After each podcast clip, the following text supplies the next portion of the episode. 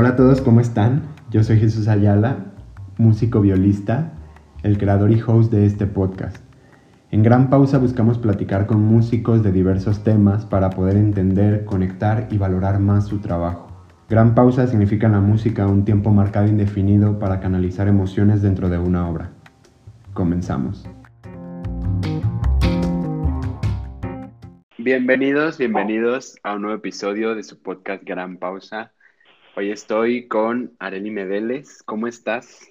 Hola, hola, buenos días a todos. Bien, gracias. ¿Y tú? Bien, bien, gracias. Eh, hoy no hice una presentación eh, mucho más extensa porque ya eres bastante, pues yo creo que conocida eh, por lo bien que toca tu familia, que el apellido Medeles se escucha mucho entre, entre los músicos y es el tema que tenemos hoy eh, para platicar, que es la familia de músicos. Entonces queremos ver un poco esta experiencia de, tener una familia tan grande y pues cómo es el proceso. Entonces me gustaría, si nos puedes empezar contando un poco de tu historia. Claro, sí, de acuerdo.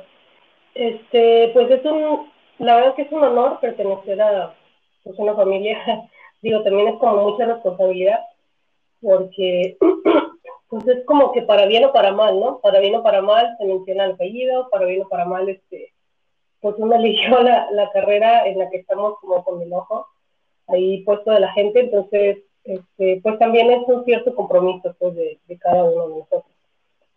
Eh, pues mi, mi este, acercamiento a la música, pues inicia con, mi papá, que, que era compositor, y este, pues nada, él tenía una, una pequeña eh, una pequeña escuela de música que hasta la fecha sigue funcionando bajo la dirección de mi hermano Manuel Medeles.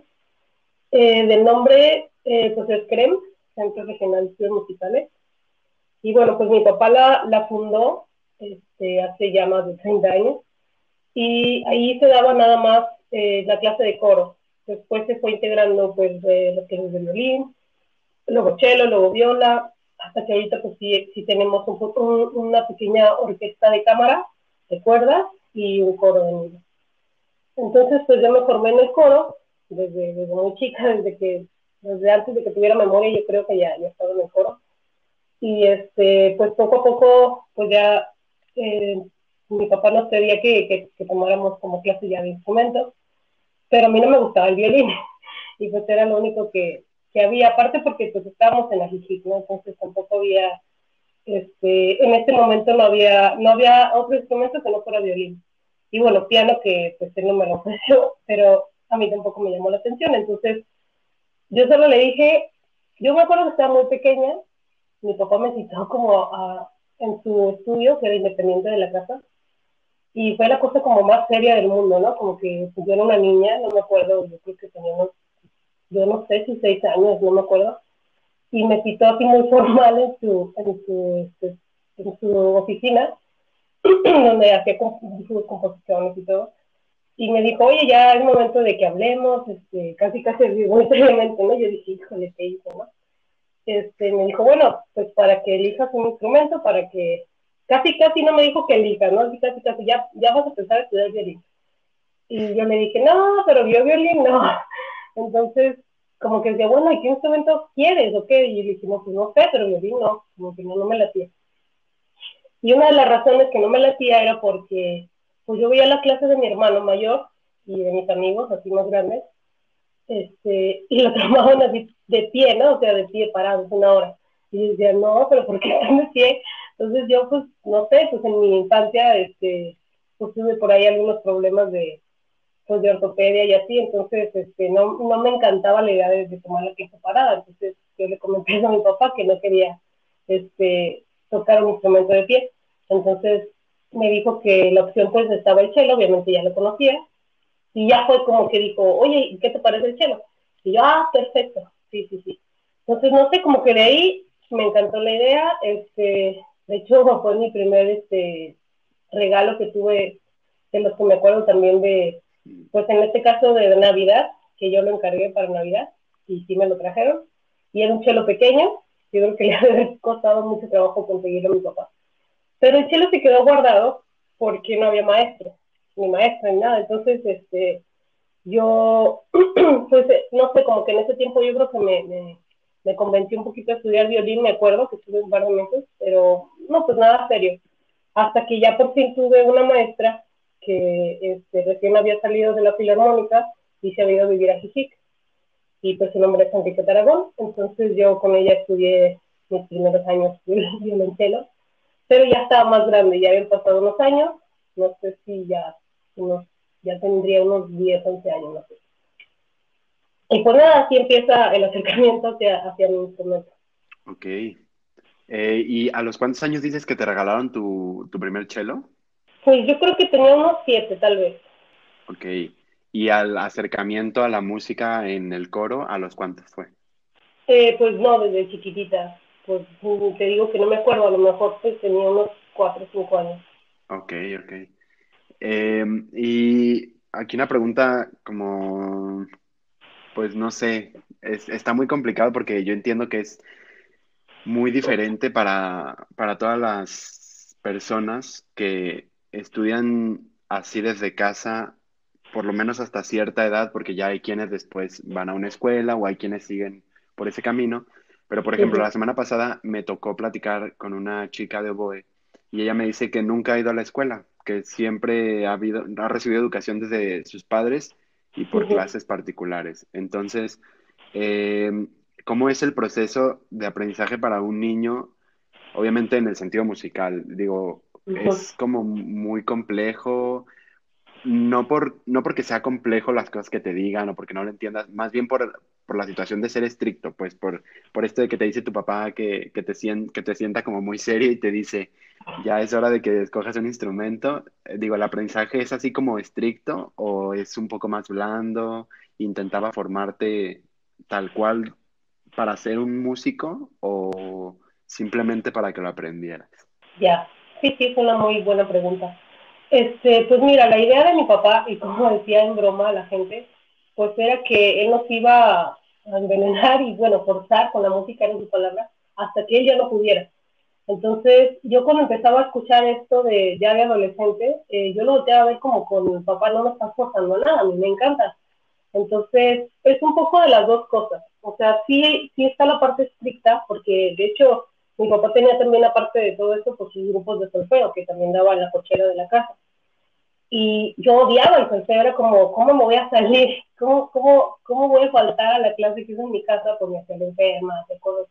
Pero sí, o sea, sí, sí es un poco pesado, ¿no? Así es como, no somos a veces como los niños tan normales de, de, pues con los que crecemos, que estamos acostumbrados, a que tienen como que todo el tiempo y todas las tardes libres, ¿no? En cambio yo tenía como todas mis tardes ocupadas, eh, los domingos inclusive es la misa de las 8 de la mañana, entonces sí, sí hay muchos como ese tipo de factor, pero también está el factor este, que nos gusta, y como también se hacía en un ambiente familiar y teníamos amigos y, de hecho pues yo creo que no me dejarán mentir que todos los músicos, nuestros primeros amigos y nuestros más grandes amigos, pues también son gracias a la música.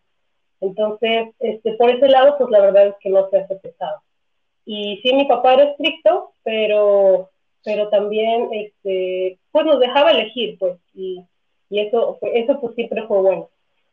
Y en cuanto a estudiar en casa, pues sí es como que, como que esa parte complicada que yo sí, a mi experiencia, este, yo sí siento que, que también es bueno, bueno, si se puede combinar ambas, súper bien, pero sí hace falta tener como una educación, si se puede llamar, más formal de, de, pues de conservatorio, de escuela o así, que es lo que yo considero que es mejor.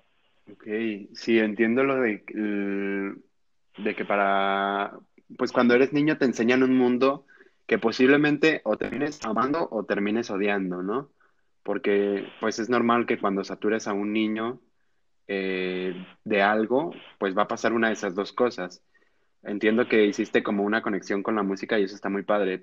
Eh, y después, eh, ¿seguiste estudiando particular? ¿Siempre has estudiado particular o entraste a la UDG? Porque algunos de, los medeles, como es Sergio, está estudiando en la UDG, pero ¿tú también te tocó estudiar en la UDG o alguna escuela de este estilo o nunca? Claro, yo soy egresada de la UDG. Ok, ¿de licenciatura y de técnico, de ambas cosas? No, de técnico no lo terminé. Este, empecé el técnico. Eh, la verdad es que empecé bastante tarde y este, pues ya ahí fue como el colmo, ¿no? Desde los músicos. Empecé bastante tarde mi educación pues formal, se puede decir, porque sí tuve muchos años siempre para pues maestra particular, pero yo me daba cuenta que pues no era suficiente. Inclusive siempre pues tuve la ilusión de, de, ir como a otro lado a, estudiar, pero bueno, no se presentó, bueno, no hubo tantas oportunidades. El caso es que sí entré a la UDG y me salí un año este, del técnico, porque pues tenía yo ideas y planes de estudiar en Canadá, que sí me fui, pero no se pudo lograr, entonces me regresé y hice examen para licenciatura. Entonces ya simplemente, pues no se revalidó, pero ya me brinqué licenciatura. Ah, bueno, está muy bien. Oye, y, y cuando eras eh, pequeña, en algún momento, hasta que le encontraste el gusto total y el amor, ¿nunca lo viste como una obligación o nunca viste como algo malo en ello? Fíjate que mm, yo creo, no sé si, bueno, no creo que a muchas personas les pase, pero yo tengo una convicción por ser músico y por ser chelista, de que yo me acuerde, no sé, como desde los 9, 10 años, que dije, yo quiero ser chelista y así, y no he querido hacer otra cosa. Entonces, sí, pues, este, no sé, por eso yo decía a mi papá como que no me obligas, ¿no? Yo quiero. Y pues sí, es ya más bien el, el gusto, ¿no? Y, y, las diferencias más notorias, digo, no sé más o menos a qué edad ingresaste al técnico, pero en toda tu formación anterior a ingresar al técnico y al entrar, al, bueno, al técnico o licenciatura, al entrar a la escuela en general, este, ¿cuáles son las diferencias como más notorias que, pues, que tú viste o sentiste en ese momento? Mm, por eso mencionaba antes que yo creo que es un complemento. O sea, por ejemplo, yo tuve un pequeño problema de, de, de, escoger maestro, porque yo ya antes de entrar a la escuela, de hecho, es como un pequeño error, si se puede decir. Uno escoge la escuela, en teoría uno la debe escoger por su maestro de instrumento, ¿no? Es ahí es donde nos vamos, es como el, el, primer factor casi casi. Pero bueno, yo estudiaba con un maestro este, canadiense en ese momento, antes de entrar a la escuela, ya tenía como un año estudiando con él, y pues me encantaba, ¿no? Era la maravilla. me daba muchísimo tiempo, mucha clase, este, varias horas. Y yo entro a la UDG y entonces me das media hora.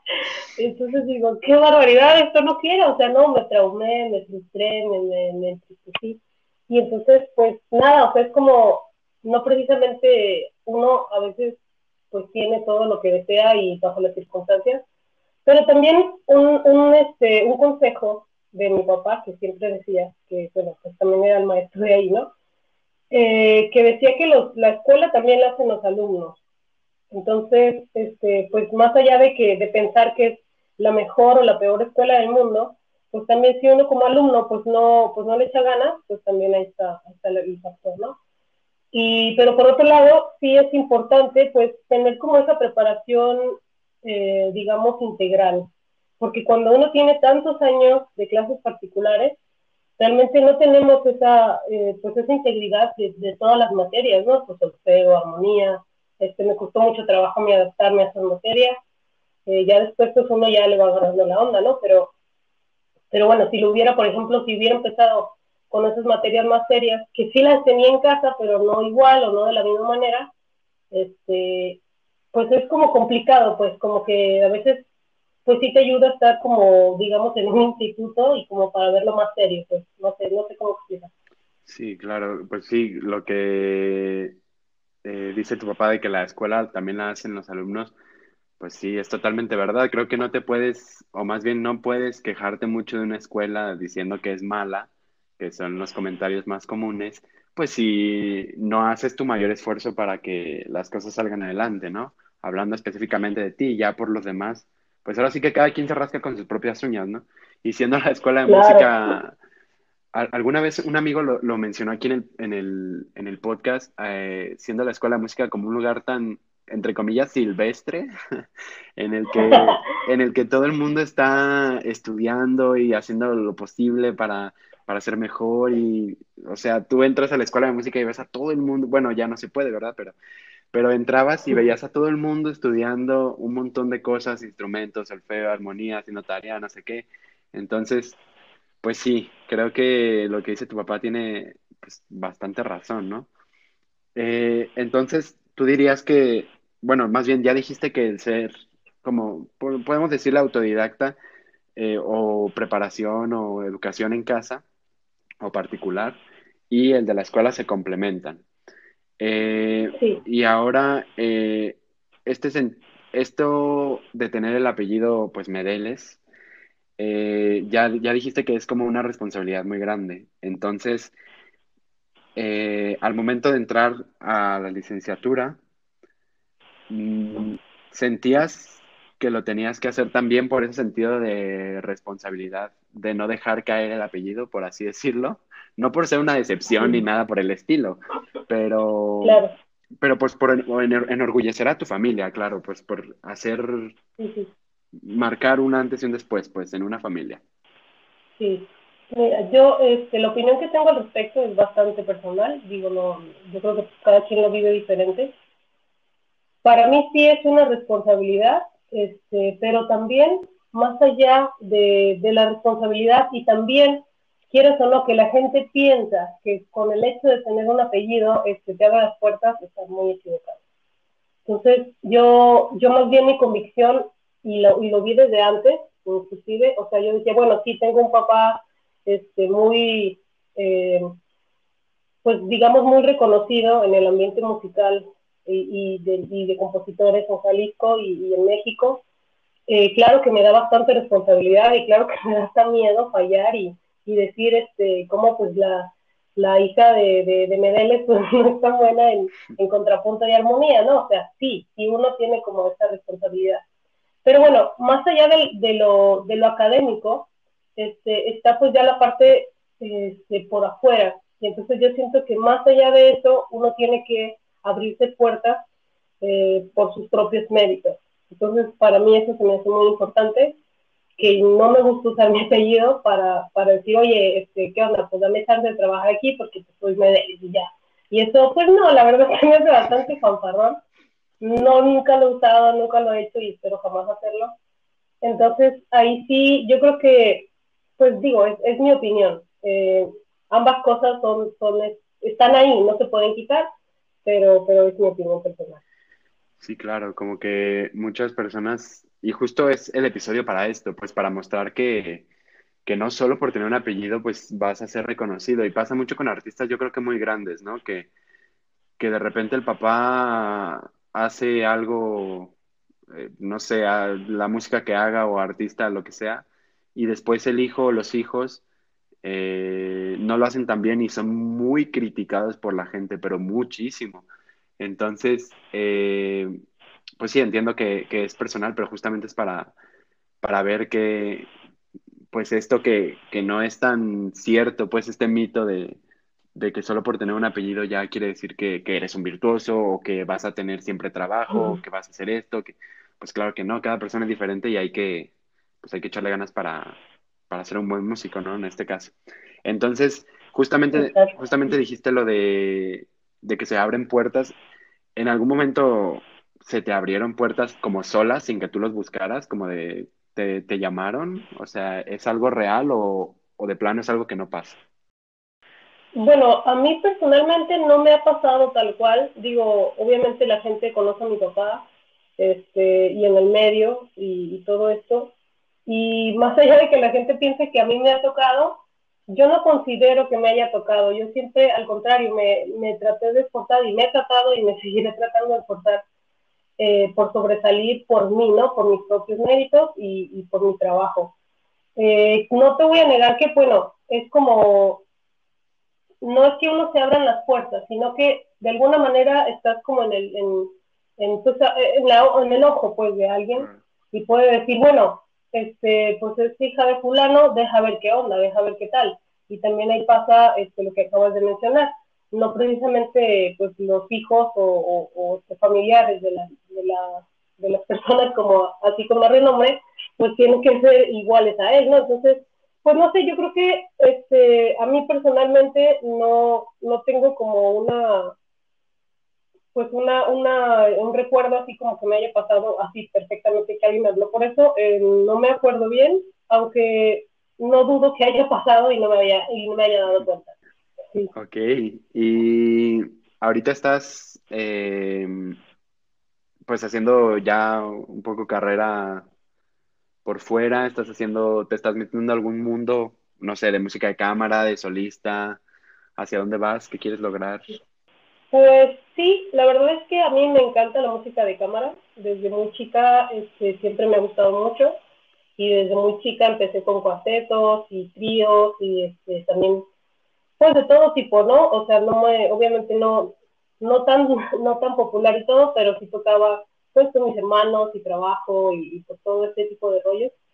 Y también en lo clásico, pues siempre me ha encantado mucho. Entonces, este, pues nada, mi, mi también gracias a, mi cuarteto, pues al que estoy, este, he aprendido mucho de ahí. Y fue como ya básicamente el parteaguas el de decir, sí, me gusta la música de cámara y sí me gustaría dedicarme lo más que se pueda a ello. Entonces, pues estoy terminando mi maestría en música de cámara en Puebla. Eh, y pues nada, tratando de, abarcar también eh, lo que nos haga felices, ¿no? Como, por ejemplo, pues en la música hay tantas variantes y tantas eh, opciones y tantos, no sé, como posibilidades, pues que, que, uno, que a uno lo pueden hacer, a uno lo pueden hacer feliz o infeliz. Entonces, yo siento que hay que combinar las dos cosas porque pues también se da tanto que tocamos en grupos por años y por años y le echamos tantas ganas, estudiamos tanto y no se le reditúa nada. Entonces también hay que ser un poquito, este, pues ya más, más, este, eh, ¿cómo se puede decir? Pues negociantes en este rollo de la música y también, o sea, apostar por tu trabajo y para que también te dé dinero eso. Entonces, pues es una, una combinación de las dos. Y, y pues de, de, proyectos, pues sí, son, son más que nada de cámara. Eh, me gustan los duetos, me gusta pues, tocar con piano, con guitarra, tríos, cuartetos. Sí, me gusta casi todo. Ok, sí, el cuarteto en el que estás es el Janus, ¿cierto? Sí. Bien, es que, bueno, a mí y a, a unos amigos nos encanta eh, su cuarteto, aquí lo digo públicamente, este, toda la gira que han tenido y las cosas que han hecho, la carrera que han hecho como cuarteto, está impresionante y, y algún momento fuimos a un concierto y los cuatro casi salimos llorando de ahí, entonces... y, y, justamente los cuatro formamos un cuarteto un tiempo y eso, pero bueno, por cuestiones de escuela y por de tiempo y cosas, pues no pudimos seguir con él, pero pero fueron una inspiración muy grande para, para nosotros como música de cámara, pues. Muchas gracias. Este, y lo que mencionabas de, ay, esto último que acabas de decir. Mm, ah, sí, de las variantes de la música. Eh, sí, es, es muy cierto que hay bastantes y, y a veces es como muy complicado, ¿no? Entre, pues, decirse a uno mismo qué es a lo que te quieres dedicar eh, es muy difícil encontrarlo, pues, porque una vez que estudias o que ya tienes, mm, pues, un título de egresado o algo así, pues no sabes para dónde correr, si para una orquesta o si hacer una maestría en tal o si dar clases o si hacer pedagogía, otra carrera, no sé. O sea, como que sí, a veces estamos muy perdidos porque hay tantas cosas que elegir que es muy complicado. Y pues nada, creo que es todo. ¿Hay algo más que te gustaría agregar? No, no, es, todo lo que me quiero preguntar. Muy bien, eh, pues un episodio un poco corto porque pues creo que es un tema muy, muy específico y nos venías a compartir un poco de, de lo que es pertenecer a esta gran familia y a compartirnos un poco de tu historia y cómo es el crecimiento. Yo sé que pues cada uno de, de las personas de tu familia pues han tenido a lo mejor un crecimiento distinto, pero pues es importante ver también que, que no por pertenecer a una familia de músicos pues tienes la vida resuelta, ¿no? Eh, porque a veces pasa y, y, pues tampoco ser pretencioso, pues entonces pues qué bueno y muchas gracias por, por querer compartirnos un poco de, de, de tu vida y de tu crecimiento y espero que sigas eh, con tus proyectos que sigan con el cuarteto, que sigan inspirando a más muchachitos como nosotros. y pues nada. Gracias. Próximamente esperamos que sí. Muy bien, pues muchísimas gracias a todos por escucharnos y nos vemos la siguiente semana.